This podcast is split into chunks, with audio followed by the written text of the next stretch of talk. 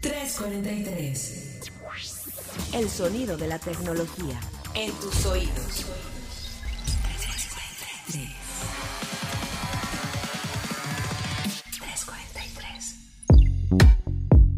¿Qué tal amigos de 343, el sonido de la tecnología hasta tus oídos? Mi nombre es Carlos Fernández de Lara y les agradezco enormemente que nos acompañen en un episodio más lleno de tecnología, lleno de análisis, una que otra risita, uno que otro comentario chusco, de mi parte principalmente porque evidentemente esta mesa de tecnología está llena de periodistas profesionales que ellas son las que dan la información dura y concisa y tal vez yo vengo a hacer un poco más a la broma para pues obviamente aminorarles y hacerles más ameno este, eh, pues, pues, estos días de contingencia. Entonces esperamos se encuentren muy bien y como cada semana, o bueno, no como cada semana, pero como la semana pasada eh, que tuvimos nuestro programa bastante exitoso de las fake news, me acompañan en esta mesa remota de análisis.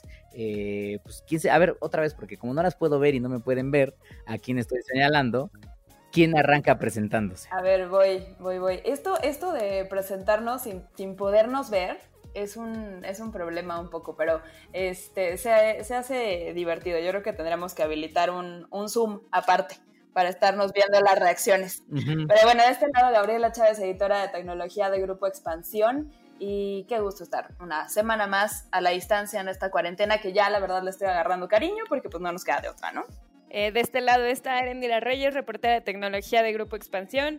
Y pues sí, la verdad es que cada vez estoy más tranquila, cada vez me siento más en paz eh, en el encierro. Así que es bueno platicar con ustedes, chicos, pero, pero también ya, ya, ya no siento tanta necesidad del, de la salida y el abrazo. Pues a mí me da mucho gusto escucharlos, a, a, ustedes, de verdad, es bonito de repente tener ese contacto yo sí siento que me hace falta verlos.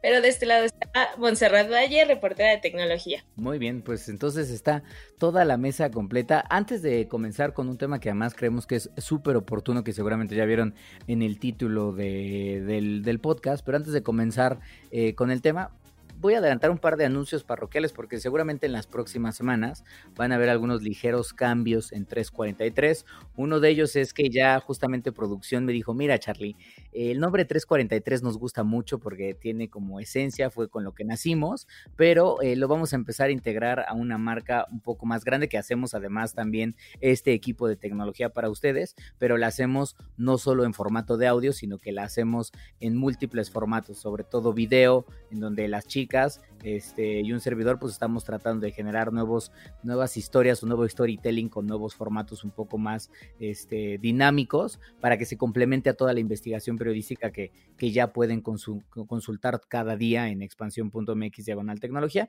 Y dicho eso, eh, seguramente verán que poco a poco 343 deja de ser 343 para convertirse en Geek Hunters, que es otra, otro, otro pilar que tenemos dentro de expansión y que básicamente como su nombre lo dice es, pues somos un poco cazadores de lo geek, cazadores de lo que está en tendencia tecnológica y lo vamos a estar tratando de explicar a través de un podcast, pero también a través de videos, reseñas, how-tos y lo que se nos ocurra, este, ahora sí, pues inventar. Entonces, eh, no sé, ustedes chicas, ¿les gusta o no les gusta Geek Hunters? Me gusta, me gusta mucho y creo que 343 se queda como en nuestro, en nuestro corazón ñoño, pero este, por ahí, ahí pues escuchas, si se quedaron alguna vez con la duda de qué es 343 y por qué nos llamábamos así, pues pregúntenlo en nuestras redes sociales y en el hashtag 343 podcast todavía mientras dure, Ajá. pero creo que Geek Hunters también lleva mucho la esencia de lo que hemos tratado de hacer con este podcast y con todos los productos que tenemos en Expansión Diagonal Tecnología, que es justo como decía Charlie, cazar historias y cazar lo geek. Eh, todo lo que tenga que ver con el mundo de la tecnología y pues para un revamp de este contenido creo que está bastante bueno. Pues muy bien, pues ahí están, van a estar viendo a Eren, a Gaby, a Mont, este, en todo lo que tiene que ver con Geek Hunters también. Chequen el canal de YouTube de Expansión porque ahí estarán apareciendo. Ya han aparecido en varias ocasiones, pero seguramente las veremos, las veremos más hacia adelante. Y ahora sí, sin más, yo creo que la semana pasada hablamos de fake news y justamente cuando estábamos definiendo el tema, una de las cosas que estábamos tocando era, oigan, también hay que tocar el tema del comercio electrónico, porque lo decimos mucho de broma. El otro día veía un meme de, no me acuerdo si lo comentaba, pero vi un meme de si esto nos hubiera tocado hace 20 años, estaríamos todos en nuestras casas con nuestro Nokia 3310 jugando viborita hasta conseguir 650 mil puntos y ya no tener ni un solo pixel para comer un, un, cuadrito más y con 100 minutos al mes y tal vez 200 mensajes SMS. Este, yo me imagino que esta frustración y este, este, esta desesperación de la que Chaps hablaba al principio, pues evidentemente hubiera terminado en mucha gente diciendo, al carajo, me salgo, ya no aguanto más. Entonces, hemos logrado sobrevivir, hemos logrado pedir alimentos, hemos logrado pedir cosas que necesitamos, hemos logrado comprar comida, este, gracias, que, a, gracias a la tecnología y gracias al modelo del comercio electrónico que habilita la posibilidad de comprar desde nuestros smartphones, este, smartwatches o computadoras y tablets, poder comprar N cantidad de artículos. Entonces el tema de hoy es una mirada hacia esa industria de comercio electrónico en México y un poquito en el mundo en época de coronavirus. Digo, está, está perfecto eso de, de, que tenemos la opción, pero mi bolsillo la neta no lo está aceptando con tanta alegría. La verdad es que eh, en, efecto, el, el, comercio electrónico ha crecido, eh, ha crecido y ha sido una gran oportunidad para eh, muchas categorías que antes no, no, estaban dentro del top 10. Hay otras categorías que se han visto afectadas. Eh, de hecho, Gaby sacó una nota súper, súper buena en donde habla de cómo el comercio electrónico eh, va a crecer, se espera su crecimiento del 60% en este año. Pero va a tener movimientos interesantes y creo que a partir de esto podríamos empezar a platicar un poquito más, más a fondo de, de cómo se están moviendo, ¿no? Finalmente tal vez la gente va a dejar de comprar eh, viajes, va a dejar de hacer reservaciones en hoteles, va a dejar de, hacer compras que antes estaban dentro del top 10, pero están empezando a sobresalir otras categorías que están muy interesantes. en alguna nota también que, que, hicimos este, en expansión, hablábamos de la venta, por ejemplo, de bebidas alcohólicas, hablamos de la venta de delivery, hablamos de la venta de electrodomésticos, hablamos de todas estas categorías que si bien existían, representaban porcentajes menores a lo que están representando ahorita y están teniendo un salto que obviamente tienen todo el sentido de, que tienen crecimiento, porque pues la gente está en casa, está aburrida, está este, con ganas de hacer cosas en casa, entonces eh, finalmente pues esto se propicia para, para que la gente pueda, pueda comprar. Entonces, si quieren, empezamos a platicar un poquito de, estas categorías, ¿cuáles les han llamado más la atención? Eh, y, bueno, también a partir de, sus mismas experiencias propias, ¿qué cosas también han comprado que hayan dicho, ok, no lo pensaba hacer, pero pues ya lo hice y ya hice la compra? No hay de otra, no hay de otra. Yo aproveché para comprar menos lentes, porque justo he estado viendo que hay muchas eh, promociones. Ajá. ¿En lentes, casualmente? Eh, es que llevaba ya un tiempo buscando lentes. Ah, ya, ya, ya. No sé, 100 dos por uno. Y dije, ahora es cuando. Pero justo, aunque parezca mentira, esta situación es la gran oportunidad de las tiendas en línea.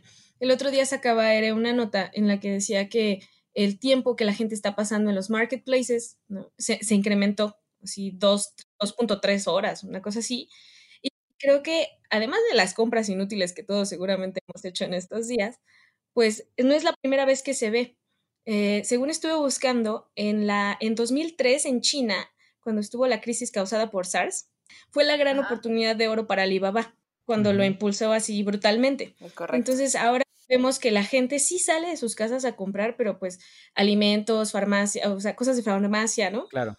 Pero no quieres hacer otro tipo de compras eh, que no son de primera necesidad, sí estás volteando a ver otros marketplaces, incluso unos que eran más chiquitos. Exacto. Yo ahí tengo, no sé, como que difiero un poquito con, con Monse, pero o sea, sí, cuando en China en 2003 tuvo, tuvo esta, esta crisis también con el SARS y demás, Alibaba no, o sea, como pudo aprovechar esta oportunidad de hacerse un gigante porque tal vez no había tantos referentes medianos o la, la barrera de entrada estaba bajita. Entonces se hizo este gran monstruo del comercio electrónico que tenemos ahorita, pero lo que creo que está súper interesante en América Latina y en México particularmente ahorita es para los pequeños, más que marketplaces, a las tiendas, al consumo local, a todo esto, que sí, ok, o sea, confieso que, he comprado algunas cosillas en Amazon o en Mercado Libre últimamente, pero he estado volteando ver, a, ver más a las tiendas chiquitas o a las apps que te, que te permiten comprar perecederos, el súper, cosas de farmacia, eh, incluso ropa y diseño local, que pues ya uno tiene mucho tiempo y se pone a scrollear ahí infinitamente las tiendas, pero creo que en México estos pequeños negocios son los que realmente tienen una oportunidad de oro y si no la capitalizan, está, están perdidos en el espacio. Es que me parece muy interesante porque eh, lo comentábamos hace ratito, o sea, creo que el tema que, que, tiene que ver, y a ver qué piensan ustedes, yo veo dos cosas, uno es, yo veía un análisis justamente de digitalcommerce.com, que es un sitio que se dedica justamente a analizar solo el sector de la industria de comercio electrónico, y creo que la dualidad que se va a vivir, por ejemplo, en países como Estados Unidos y Europa pudiera llegar a ser muy distinta a la que vamos a ver en México. ¿Por qué? Porque lo que dicen, por ejemplo, allá en Estados Unidos es que eh, el coronavirus está dando un montón de impulso, un montón de impulso a la parte del comercio electrónico, pero conlleva un enorme riesgo su crecimiento. Y ese riesgo es que la empresa que se va a consolidar como el titán es Amazon. O sea, el tema es que en Estados Unidos están preocupados de que Amazon de por sí ya es un, una especie como de monopolio en el e-commerce por el nivel, el volumen que maneja, todas las áreas que toca, cómo está dentro de los hogares, que, le, que incluso es más grande que Walmart en ese, en ese aspecto y que a Walmart le ha costado, le ha costado años tratar de competir y que nada más no han logrado. Lo que dicen es el coronavirus lo único que va a traer a la escena es que Amazon se vuelva mucho más grande y que todos estos e-commerce pequeñitos o terminen muriendo o terminen siendo adquiridos porque incluso Amazon puede empezar a decir, ok, estoy viendo como un poquito más, más débiles a mis competidores, pues los compro. Pero eso en Estados Unidos, ¿no? Claro, eso en Estados Unidos. Es justamente lo que les decía, eso en Estados Unidos, que Amazon empieza a decir, ah, veo a mis competidores un poquito más débiles, sin tanto flujo, este, están pasando una, una época un poco mala, yo tengo un montón de lana, soy Amazon, me voy a empezar a comprar para solidificar todavía más mi presencia e incluso ofrecer nuevas verticales de productos que hoy no tengo. En México, y ahí es donde quiero conocer su opinión, dado que el mercado de e-commerce sí tiene un Amazon, pero también tiene un mercado libre y también tiene todos estos jugadores, incluso que les diría nuevos, ¿no? O sea, Eren platicaba con, con Ricardo Werer de, de justo hace un par de semanas, que es este super, supermercado en línea, eh, solo en línea, que no tienen, no tienen tiendas físicas, solo tienen almacenes, en donde reparten, que les ha ido muy, muy bien por el coronavirus. Entonces, no sé si la estampa del comercio electrónico en México va a ser más heterogénea. No sé qué piensen ustedes. Yo creo que yo creo que sí. Eh, no sé, justo eh, en Estados Unidos puede ser más voraz la parte de Amazon y la presencia de ese gigante, pero en México, por lo menos eh, dentro de mi círculo más cercano y dentro de mm, lo que veo en general con las, con las cifras que han mostrado algunas de las empresas, como, como justo, que tuvo un crecimiento del 300% en cuestión de días y que ha tenido incluso en este momento eh, algunas, algunos eh, problemas en, en su stock porque está siendo muy popular. O estas opciones, por ejemplo, de hacer eh, Clicabasto, que es el, comercio electrónico eh, que, tiene la central de abastos en, la Ciudad de México, eh, u otras opciones que incluso se están apoyando, tal vez sí de marcas grandes, como, las marcas de delivery que se llaman, digamos, Uber, digamos, Rappi, digamos, Didi, donde están tienditas o están eh, comercios como que no son propiamente de comida, se están subiendo a las plataformas para poder vender y están teniendo éxito, me parece que, es una respuesta de la misma gente. O sea, la misma gente está buscando opciones y uno mismo, o sea, yo a nivel personal estoy buscando opciones en todas mis compras. Algo que, por ejemplo, me ha parecido sorprendente es la cantidad de empresas pequeñas que están vendiendo plantas. O sea, nunca hubiera pensado, yo soy una señora de las plantas. O sea, plantas, plantas así como de... O sea, plantito para adornar. Plantita para adornar, o sea, igual, obviamente el algoritmo ya ubico que me interesa, entonces me presenta y me presenta y me presenta opciones y digo, ¿dónde, e, en qué momento se les ocurrió la, la gran idea de, bueno, como la gente está en casa y quiere decorar su casa, pues también es, es una gran oportunidad de negocio, pero nunca hubiera pensado que hubiera tantos en, en cerca incluso de la zona donde yo vivo. Entonces, eh, se me hace súper interesante, por ejemplo, ese tipo de, de nichos de negocio que yo no, no hubiera pensado y que existen. Entonces, yo creo que sí va a ser una, una cuestión eh, más de, de pymes que van a tener oportunidad de crecimiento y obviamente las tecnológicas se van a ver beneficiadas, pero siento que va a ser incluso un pastel repartido, no solamente con, con un nombre. Claro. Súper concuerdo con eso justo en, en, México. Yo no sé, no sé si ustedes lo perciben igual, pero siento que, que, en el país tenemos mucho este rollo de ponernos la camiseta local. O sea, el hashtag de verdad de consume local, siento que está pasando, o sea, está dando este tipo de unión lo mismo que, que, llegué a sentir a lo mejor cuando el terremoto de 2017, este, este rollo de, de, hacer comunidad, de tratar de, de impulsarnos entre, entre, pequeños comercios y demás, creo que se está reflejando un poco también ahora con todo este rollo del consumo local y sí creo que las pymes pueden tener una gran oportunidad, aunque tienen el súper reto de digitalizarse bien, de poder darse abasto con, con la demanda, con la logística, porque también eso pues muchos no estaban eh, digitalizados y, van a tener que hacerlo de manera forzada ahora, pero eh, ahorita que Charlie mencionaba lo de Amazon, eh, justo creo que vale la pena decir que, ok, sí creo que Amazon en, en Estados Unidos se puede hacer todavía este, este ente todavía más grande y acaparador del comercio electrónico, pero allá sí tiene, por ejemplo, eh, el, el, la compra de Whole Foods y puedes comprar el súper y demás. En México no. Claro. Entonces, creo que ahí es donde justo los pequeños negocios, las pymes, justo eh, la central de abastos online y demás, tienen la super oportunidad de la vida. Claro, y, Amazon quería comprar una farmacéutica, si no me recuerdo, ¿se acuerdan? ¿Se acuerdan cuál era el nombre? Este, que incluso también había un debate, este, había un debate muy cañón de que también empezaba a haber una preocupación real porque, pues, si Amazon tenía ya una farmacéutica, iba a tener la capacidad de no solo artículos de casa, ropa, entretenimiento, sino comida y también medicinas. Entonces creo que también por ahí había ese, ese temor, pero sí concuerdo con lo que dice Gaby, es pues dado que Amazon no vende el súper en México, pues nosotros tenemos que hacer el súper y es ahí donde yo, por ejemplo, confieso que en, estas, en este mes que hemos estado de, de cuarentena, eh, y esto, no, esto no es un comercial, porque antes la verdad es que no, no lo utilizaba para nada, para nada, pero yo, yo soy una persona que debo confesar, querido por escucha, que odio, odio, pero se los juro, odio, odio ir al súper, lo odio. O sea, me parece una de las actividades. Suscribo, suscribo. Ay, no, a mí sí me gusta. No le encuentro valor. No le encuentro me parece valor. espantoso, se me va la vida en los pasillos. Yo también, y además siento que gasto más, porque claro que los pasillos de los supermercados están hechos específicamente para que si te compraste algo, al ladito veas otra cosa y digas, pues nunca me la voy a comer, pero la voy a comprar porque se ve chida. Y entonces termino comprando galletas o, o madres que claro que se echan a perder o se quedan ahí abandonadas y gasto de más. Entonces yo compraba mucho en las aplicaciones de Walmart, Walmart y Superama, pero en el momento en el que entraron en la contingencia, fue un caos. O sea, colapsaron. Para mí esas apps colapsaron. Pedí dos veces, nunca me llegó el pedido. Y a partir de eso me fui a Corner Shop. Corner Shop también está ciertamente colapsado, pero al menos me ha logrado sacar un poco de la problemática. Es más caro, desafortunadamente, pero a lo que voy es, pues yo hoy, como no existe Amazon, Amazon Whole Foods México, pues yo estoy 100% anclado a Corner Shop, que ni siquiera es un retailer de supermercado. Lo, ellos lo único que hacen son eh, el Uber de los supers, este, que por cierto Walmart quería comprar y ya no los dejaron que también es algo importante que hagan las compañías. Yo creo que informar a los clientes de posibles retrasos, de errores en los pedidos, que igual no hay el stock que, de lo que estás buscando, es algo importante tanto para las grandotototas como las pequeñitas empresas.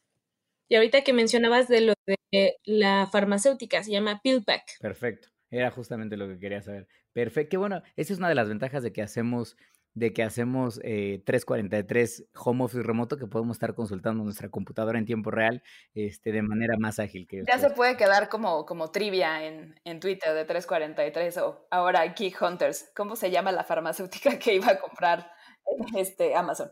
Bueno. Pero a ver, uh, eh, nada más voy a poner aquí una, una pregunta eh, de este tema de, de Amazon y si tuviéramos Amazon Whole Foods México, aunque bueno, no sería Whole Foods, sería alguna cosa similar, no sé, slash Superama o alguna cosa así, eh, ¿sí la usarían más que todos estos otros eh, habilitadores de super local? Yo la verdad lo dudo porque, digo, tenemos la opción de Mercado Libre. Ajá. aunque no hay perecederos, pero mm, a mí sí me gusta ir al súper, o sea, sí sufro las filas, pero me gusta ir. Bueno, entonces no eres Target. No. Pero yo, es que Yo, no por sé. ejemplo, la neta, la neta, yo no. O sea, sinceramente, eh, ya probé la experiencia, ahora sí que con varias. O sea, ya probé eh, pedir al supermercado por Rappi, pedir al supermercado por Corner Shop, que por cierto me trajeron plátanos super hiper verdes. Este, eh, probé, por ejemplo, justo, justo me pareció increíble la experiencia de usuario porque además tienen eh, productos a granel y eso me gustó mucho. Y pero he estado probando y he visto que algunos amigos y conocidos han estado probando justo estas aplicaciones más, bueno, no, no aplicaciones, más bien estos comercios más pequeños, eh, literal eh, hacen los guacalitos con fruta, verdura y te ponen así de, mira, estas son las opciones y este, te entregamos en tal, eh, tales horarios, en tales días, te late, no te late y además se me hacen muy baratos porque justo, o sea, tienen un precio promedio para una una despensa de dos semanas de fruta y verdura como de 250 pesos, 300 pesos, que si la compro en el súper me va a salir más cara y además siento, o sea, eso ya es a, a nivel de percepción eh, mía, que es más fresco, obviamente, lo que me están trayendo los otros, los, los pequeños, a lo que me está trayendo el supermercado. Entonces, eh, no sé, e- en, en este sentido yo no sería target tampoco, tampoco de, de Amazon como, como Amazon Whole Foods, eso sí, definitivamente creo que no compraría.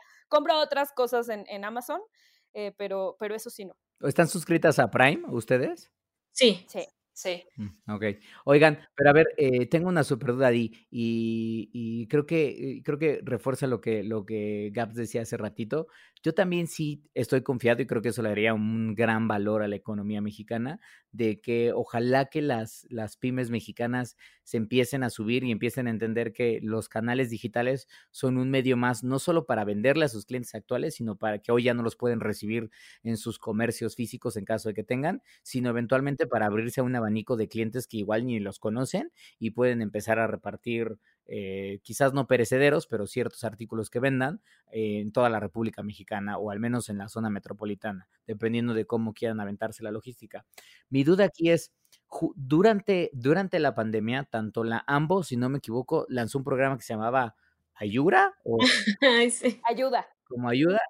Ayuda con I latina. Tiene el mejor nombre del universo, la neta. No sé cómo funcione, pero ayuda. Ajá. Y es que justamente eso es lo que les quería preguntar, porque estaba el de la AMBO y también eh, la OEA lanzó un programa que es, es Emprende MX o Emprendiendo MX, que Ajá. tenían justamente, creo que objetivos similares, que era digitalicemos a las pequeñas y medianas empresas o micro, pequeñas y medianas empresas del país de manera urgente para que tengan canales digitales para poder eh, ofrecer sobre todo sus productos y servicios este, a los mexicanos. Mi gran duda es, uno, tratar de entender y creo que le valdría, valdría mucho la pena al podescucha en caso de que incluso algunos de ustedes podescuchas tengan alguna pyme pequeña en donde están buscando o enfrentando este tema de cómo la meto ahorita a un modelo digital. Uno, cómo funcionan estos programas y dos, de manera honesta, preguntarles a ustedes qué tanta viabilidad le ven a esos programas, porque creo que no es la primera vez que se intenta en el país y, creo que no ha resultado tan positivo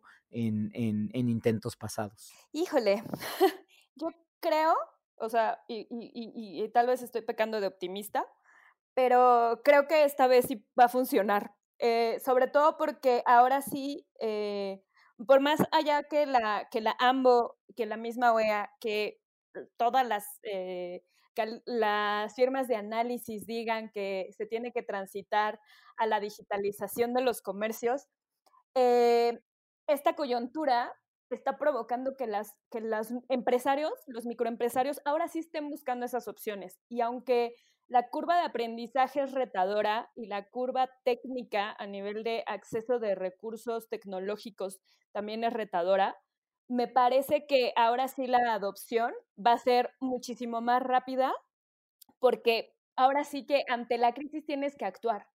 Eh, y si no, vas a, vas a quedarte o vas a cerrar o, o no vas a poder tener, vamos, eh, las mismas ventas que tenías Claro. en tu comercio normal. Entonces, creo que en esta ocasión sí podría funcionar. Además, los programas son gratuitos, en tanto Ayuda como Emprender MX, los dos son gratuitos.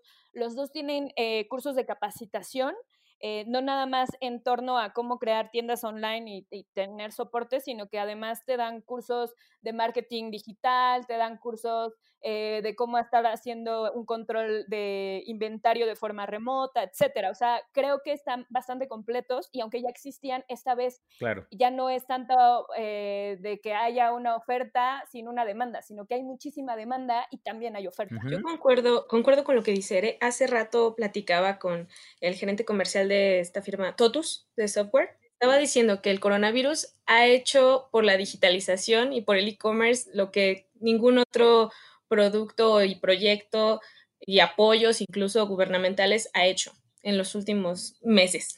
Totalmente, semanas. Ajá, y que esta es la oportunidad para que las empresas que ya están, digamos que en este, con este tipo de soluciones, incrementen y que tengan un, todavía un mejor, una mejor oferta para los clientes. Claro. Pero también las empresas que dudaban si digitalizarse o no, entiendan que este es un momento, que esta fue una alerta roja. Totalmente. Yo creo que eso es vital, eso que dice Monse. O sea, creo que eh, a veces nos cuesta mucho trabajo porque como seres humanos luego somos muy decidiosos y lo platicábamos en otros programas de que hasta que realmente no te sientes mal, mal, mal, pero de que ya no aguantas el dolor en alguna parte del cuerpo, no es cuando vas al médico y desafortunadamente puede llegar a convertirse algo muy malo, así como de qué cree que tiene usted. Y si yo hubiera venido, no sé, a hacerme un chequeo constante hace seis meses, tal vez no estaría en esta situación. Creo que lo mismo les pasa a muchos empresarios, que como que tienen el modelo de negocio actual y dicen, sí, me gustaría tener una tiendita, pero ahorita tengo que llegar a mi objetivo del mes, porque si no, no puedo pagar los salarios. Y en este momento, pues llegó el señor coronavirus, que todos odiamos, y el señor coronavirus le dijo, no, hijo, o sea, pues es que si no, no hay de otra, o sea, o lo haces o pues... O cierras. Exactamente, o cierras. Y entonces las empresas se vieron obligadas a decir, híjole, si salgo de esta, en efecto tengo que tenerlo porque si vuelve a suceder, que no sabemos si puede llegar a suceder, ya me di cuenta que el ecosistema humano puede llegar a ser muy frágil en el sentido de que algo tan pequeño como un virus global puede paralizar de cierta manera eh, al mundo entero, ¿no? Entonces, este, yo creo que tiene mucho que ver con eso. Totalmente, igual concuerdo con, con lo que dicen, o sea, creo que este, esta mm, digitalización forzada eh, era lo que lo que necesitaba para, para, evidenciar que esto era una necesidad, o sea, que, que sí están las plataformas, que hay manera de hacerlo, que a lo mejor no es tan difícil como muchos pensaban y demás, pero en cuanto a lo que decía Charlie de los programas como el de la OEA o el de la AMBO y demás, estos programas como oficiales, estas estrategias de organismos internacionales o locales,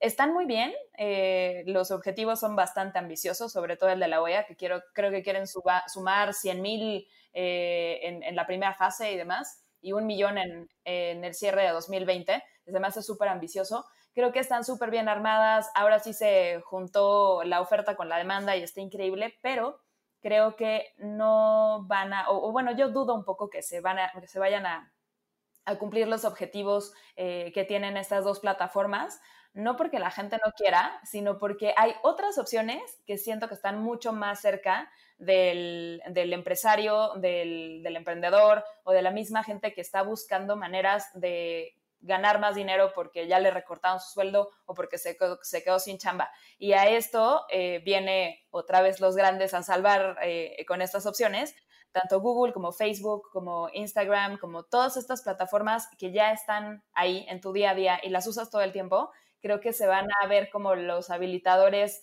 primarios de, estos empresarios o emprendedores o creativos que, que quieran ponerse a vender cosas o servicios en esta, en esta pandemia, más que las grandes plataformas que eran pensadas para eso. Claro, o sea, digamos tú lo... Y además tiene sentido, porque hoy lo que he visto también es, por ejemplo, yo tengo varios amigos que tienen pequeños restaurantitos que han apalancado su venta, deja tú un Uber Eats o un Didi Food o algo así. WhatsApp. Vía, vía WhatsApp y vía Instagram, ¿eh? Es como de, oye, ya puse, pongo mi menú en Instagram y me escribes por WhatsApp y me pides, ¿no? Entonces, eh, y eso es, o sea, eso es quizás comercio electrónico este 1.01 porque no hay manera de traquear el pedido necesariamente más que vía pues un mensajito de oye ya vienen por ahí mis hot dogs o todavía se van a tardar no o sea no hay este tracking que tienen evidentemente o que em, ofrecen empresas empresas grandes de, de comercio electrónico pero sin duda alguna yo creo que para las redes sociales y Facebook ha sido eh, muy insistente en este tema en los últimos años. De hecho, cuando nos toca hablar con la gente de Facebook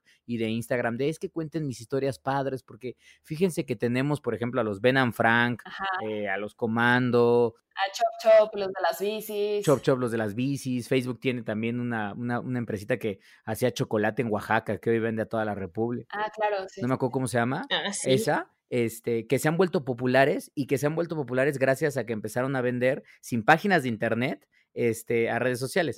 Ahí mi único tema es que las pymes, y era lo que leía en el artículo de, de, esta EREN, por cierto, vayan a verlo, está en, en, en, expansión, y si no, simplemente con que googleen tal cual, así como de eh, el e-commerce crecerá 60% en 2020.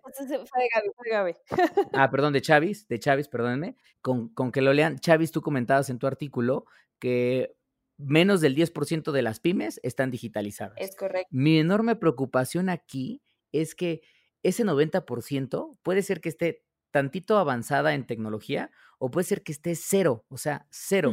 Y si llegan y lo abordan por N cantidad de lugares, no vas a saber por dónde comenzar. Y entonces siento que si él elige no el camino correcto. A mí sí me gustaría que por parte de gobierno, no sé, o por parte de la misma AMBO dijeran, a ver, OEA, nos, te juntas conmigo, le hacemos y vamos todos juntos y el programa general se llama tal, ayuda si quieres, o ayura como sea, este, pero que no se estén dando mensajes este, dispersos, porque siento que tal vez una buena iniciativa puede llegar a ser confusa y tal vez no sea lo que necesita. Y eso tendría que sumar también a Facebook y a Instagram para que no por su lado estén tocando puertas. Exacto, porque les está llegando, o sea, hay varias opciones, o creo que se ven, o sea, si yo fuera la empresaria en este, en este caso y veo el abanico de opciones, digo, a ver, ¿cuál me, se me hace más fácil, es más cercano, donde siento que mis clientes van a estar más? Pero a lo mejor no era la opción correcta para mi negocio, pero es lo que tenía como más a la mano. Entonces, sí hay un gran paraguas, pero que esté incluido las tecnológicas, pero gobierno, pero un poco la academia, pero las asociaciones de venta online y demás, creo que sí tendrías un brazo súper fuerte para impulsar a, toda una cámara empresarial. Pero sí, creo que en algún punto, a lo mejor no ahorita, ahorita todo el mundo está tratando de sobrevivir como va, pero a un mediano largo plazo eh, se podría un poco caer este, la tendencia por no tener una una sola plataforma De acuerdo. Exacto. Yo creo que además justo eh, hay, que concebir qué es comercio electrónico, porque eso también creo que es una, una de las grandes confusiones que existen. O sea, sí es la venta online, pero cuál es todo lo que es el ecosistema de, comercio electrónico y de la experiencia de comprar en línea, porque puedes comprar en línea, pero sigues teniendo muchos comercios que tienen la oferta, pero llegan y quieren, o sea, y se les tiene que pagar en efectivo o, o tienen que traer una terminal, o sea, no tienen todo este ecosistema de comercio electrónico, de pagos digitales, de rastreo, de incluso logística, porque al final puede que ocupen de un tercero para que hagan la distribución de los productos, pero no pueden garantizar tal vez una hora o no pueden garantizar que llegue de una forma y que incluso las marcas grandes, hablemos de, marcas de delivery o hablemos de marcas grandes como Mercado Libre o como Amazon, eh, pues pueden llegar a tener también incluso problemas eh, por contratar a estos terceros y que siguen siendo como estas malas experiencias las que han detenido muchísimo el comercio electrónico por, por mucho tiempo. Entonces, Totalmente también creo que entender el ecosistema completo, no creo que eso sea, suceda rápido, va a ser una digitalización como muy paulatina, primero justo poniendo productos en Instagram y haciendo la atención a través de WhatsApp y llevando los productos ellos mismos y cobrándolos tal vez con una tarjeta de, de clip, maybe, o sea, eh, creo que la digitalización sí va a ser muy paulatina, pero creo que ya hay un gran paso en que los comercios y en que todas esta, este 90% de pymes ya le estén entrando a lo digital y ya no le estén teniendo miedo. Sí, justo yo creo que en lo que menciona Ere, de la falta de, de opciones en pagos y eso es, es, bastante importante porque los negocios chiquitos que yo he estado monitoreando, por ejemplo en Instagram, he notado que de repente postean cosas como, eh, nosotros te llevamos el pan a tu casa, entonces haznos el pedido el jueves y te lo entregamos el lunes. O sea, como que tener ahí un listado y, y el martes pides el que quieres para el viernes, ¿no? Y te ponen números de cuenta. Y a veces es, que es súper artesanal y que, que, se tiene que aplaudir el esfuerzo, pero justo no hay la plataforma correcta. Justo, se, se aplaude el esfuerzo y te habla de que esta industria es, es bastante flexible para crear fórmulas de negocio, pero todavía estamos lejos de esa digitalización completa de lo que dice Eric. Totalmente, y, y yo ahí sí concuerdo muy fuerte con, con, con Mon y creo que va a, ser, va a ser una oportunidad bien interesante para nosotros como consumidores mexicanos. Tenemos de frente una cosa que creo que siempre hay que mantener, que es, como bien decía Gaby, a los mexicanos nos gusta apoyar, yo sí creo también lo mexicano, y entonces en ese sentido creo que nos va a gustar apoyar a estos pequeños emprendimientos este, que la están tratando de romper y ir contra el famoso este, gigante. Eh, y pues tratar de tener un, un, espacito en su mercado. El problema que le veo de ese lado, y que ojalá que eso no, no los desincentive, el problema que lo veo es que yo, por ejemplo, como consumidor de comercio electrónico o de delivery o compro el súper porque odio ir al súper, lo que sea, eh, ya tengo, yo ya tengo una expectativa de mi experiencia de comercio electrónico que tiene que ser de cierto, de cierto modo. O sea, eh, en el sentido es, hoy Mon me decía, pues es que, no sé, tengo hambre y se me antojó de una panadería, pues yo diría, bueno, pues la busco en Uber y si está en Uber me la van a traer en, en, en Uber Eats o en Didi Food, me la van a traer en media hora.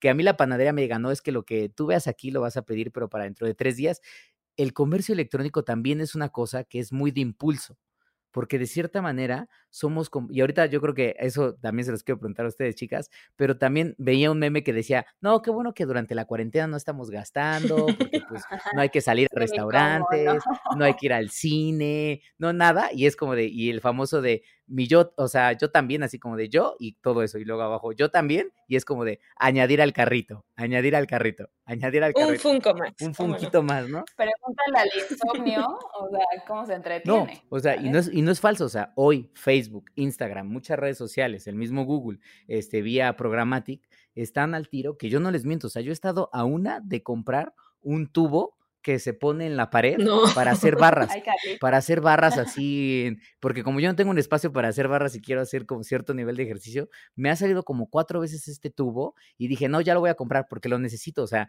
claro que sí lo necesito. Y entonces, ese yo creo que es el arma fuerte que tiene el e-commerce, uh -huh. sobre todo el de no perecederos, eh, que tiene que ver con impulso. Es decir, yo tengo antojo de algo o quiero algo y en ese momento lo veo, en ese momento lo compro. Por eso la parte de Amazon que más redituable es de todo su sitio, no solo es la navegación, sino es una vez que ya compraste algo, Amazon te dice, otros usuarios también compraron esto. Ay, sí. Y generalmente... también te puede interesar. Exactamente, también te puede interesar. Generalmente lo que dice Amazon es que el 60% de la gente añade una cosa más a su carrito porque ve eso de también te puede interesar o otros usuarios compraron, cuando compraron esto, compraron esto, decir, ay, pues claro, yo también lo necesito, entonces me compro una funda para mi iPhone o me compro una mica o me compro lo que sea. Entonces, ahí es donde siento que esta cosita que le hace falta al e-commerce mexicano experimental pudiera ser algo que los va a frenar mucho en los próximos en las próximas semanas o que podría ser que quienes ganen de nuevo eventualmente el terreno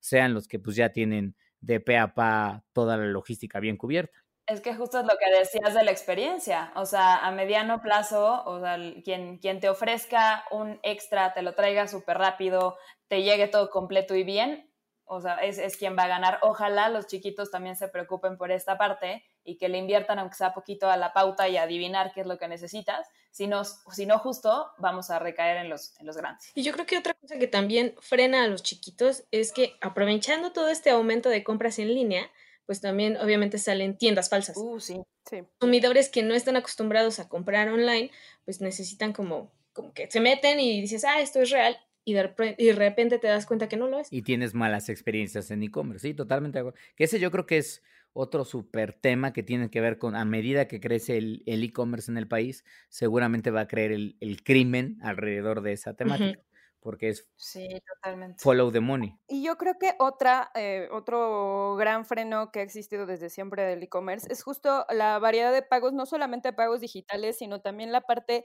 de la poca bancarización existente en el país. O sea, eso es un hecho sí. y la gente también por eso no compra y los que tienen tarjeta no se arriesgan a poner su tarjeta porque justo no consideran que hay y no, no hay la, la, seguridad total y más en comercios pequeños que tal vez no están pensando en toda la, la parte de ciberseguridad que tienen que ponerle a, a sus, a sus plataformas y a sus pasarelas de pagos.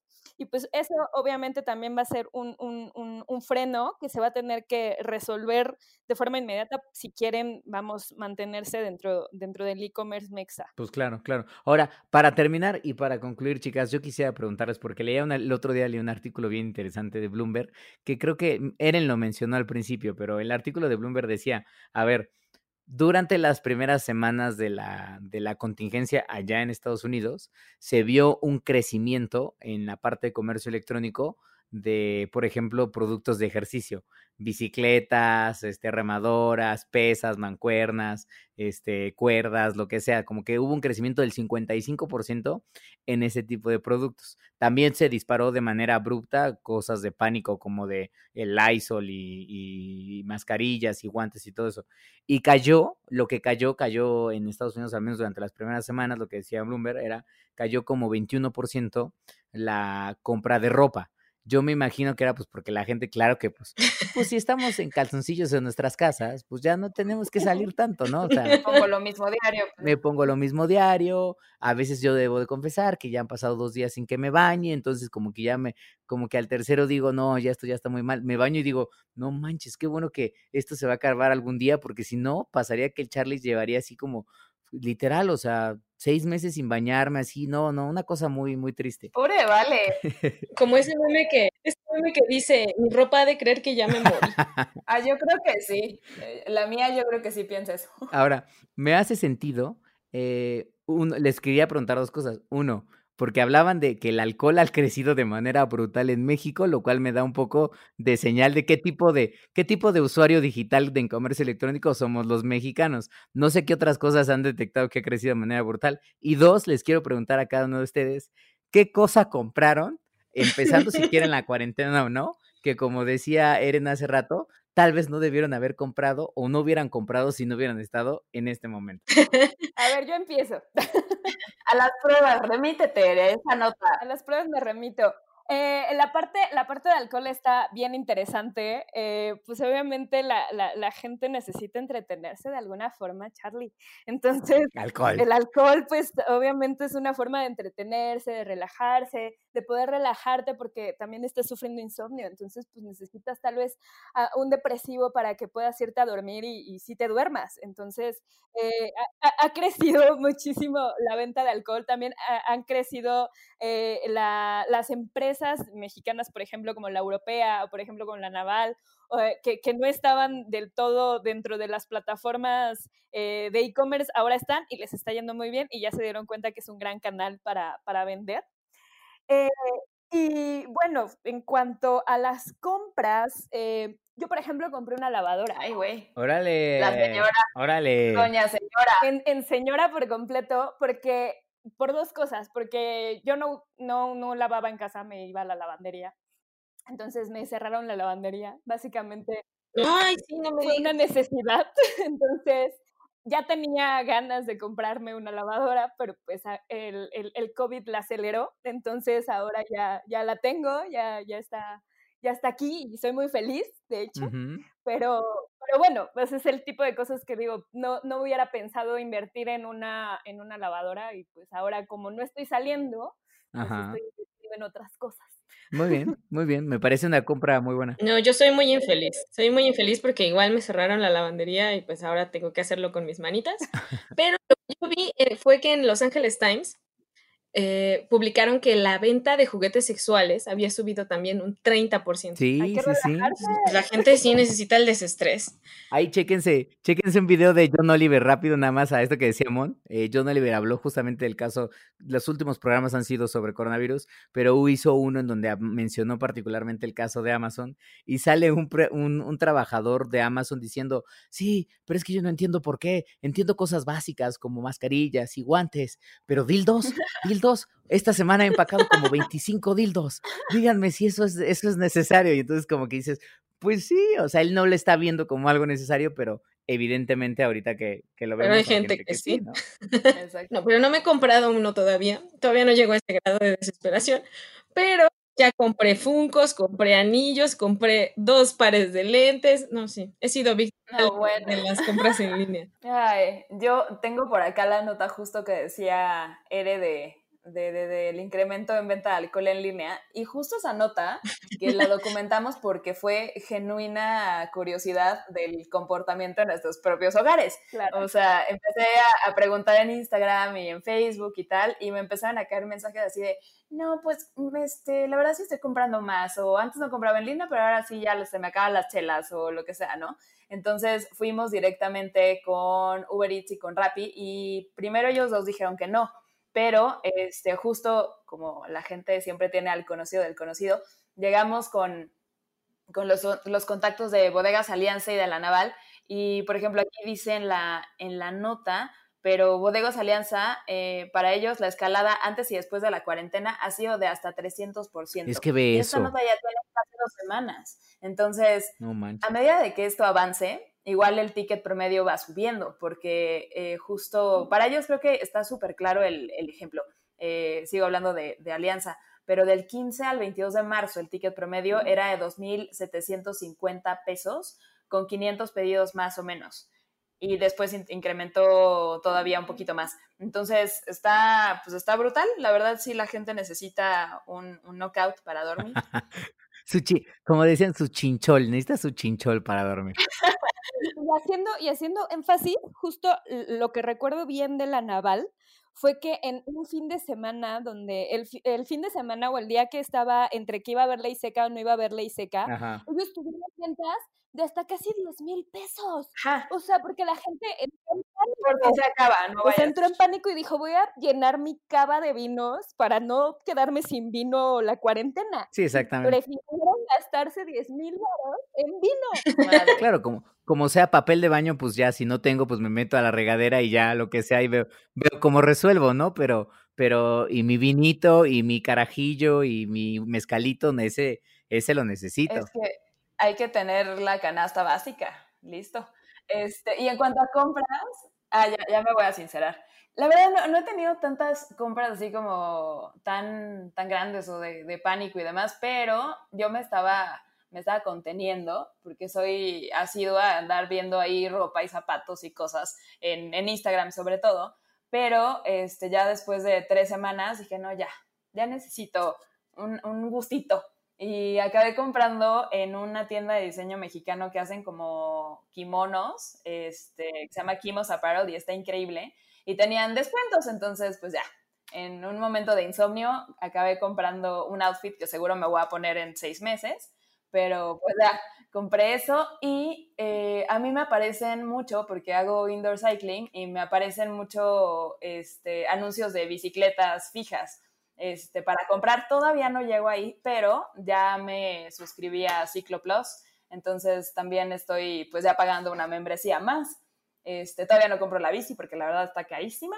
Este, todavía no llego a tal desesperación, pero creo que esas han sido mis compras este, de, la, de la cuarentena. Todavía no llego a nada masivo. Pues muy bien, pues la verdad está bueno. Yo la verdad es que les confieso que eh, ya, ya justamente para concluir, digo, he comprado videojuegos, pero esos eran parte de las compras normales que sucedían con o sin cuarentena, pero compras extrañas. Mira qué coincidencia, Chavis. eh, yo caí en, en dos pantaloncillos como japoneses de una tienda conocida como Kidori Man, que seguramente también me estarán llegando ahí como por ahí de, de, de junio, julio, seguramente. No, ya me llegó, solo, o sea, lo voy a estrenar cuando deje de usar pants diario. o sea. Bueno, eso, es- eso también es cierto.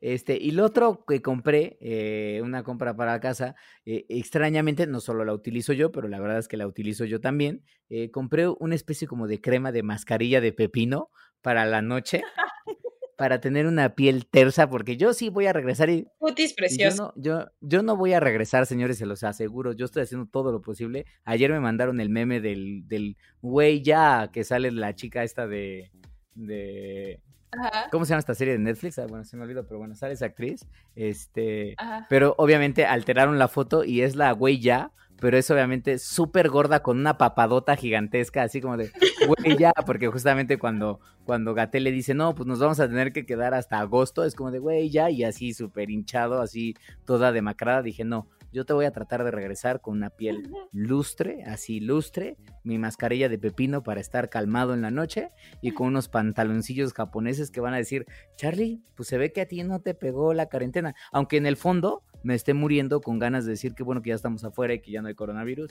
pero bueno, pues estoy tratando de mantener así la, la cordura. Extrañamente no he comprado alcohol, pero yo creo que ya pronto lo haré porque ya se está empezando a ya se está acabando el stock. Eh, el stock, sí.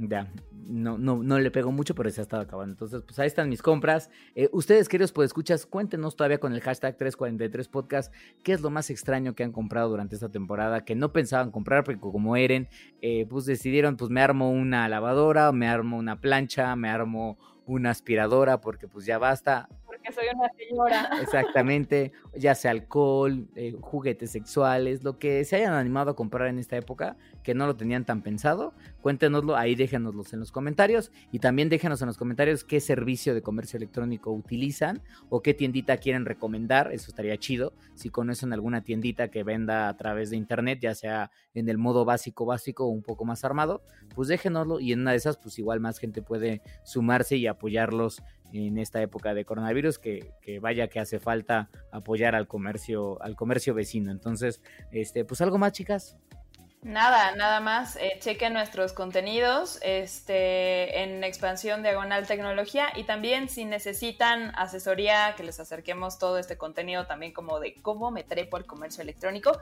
también ahí podemos referirles varios links y notas de cosas que hemos hecho en estos últimos días. Exactamente. Pues ahí está. Pues de nuevo, chicas, gracias por estar aquí en este episodio de 343 Pronto Geek Hunters. Cuídense mucho, no hagan compras de pánico en comercio electrónico.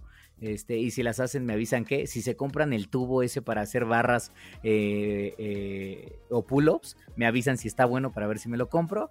Y pues nos escuchamos, si no, la próxima semana. Perfecto. Nos escuchamos la que sigue. Muy bien. Pues cuídense. Bye. Bye. Vale. Bye. 343. El sonido de la tecnología. En tus oídos.